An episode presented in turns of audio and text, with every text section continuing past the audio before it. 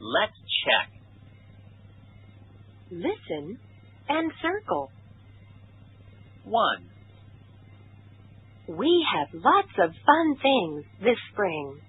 In March, there is the school trip. We'll go to the Great Wall. In April, we'll have a singing contest. In May, we'll visit a farm. 2, Look at the calendar. In September, there is Teacher's Day. In October, we'll go to the zoo. In November, there is Thanksgiving Day. We'll eat a big dinner. In December, there's Christmas.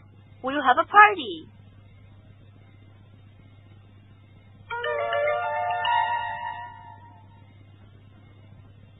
Listen again and answer the questions. 1.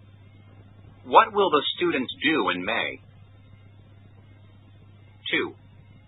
What will they do in December? 1, We have lots of fun things this spring. In March, there is the school trip. We'll go to the Great Wall. In April, we'll have a singing contest. In May, we'll visit a farm. 2, Look at the calendar. In September, there is Teacher's Day.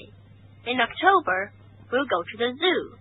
In November, there is Thanksgiving Day. We'll eat a big dinner. In December, there's Christmas. We'll have a party.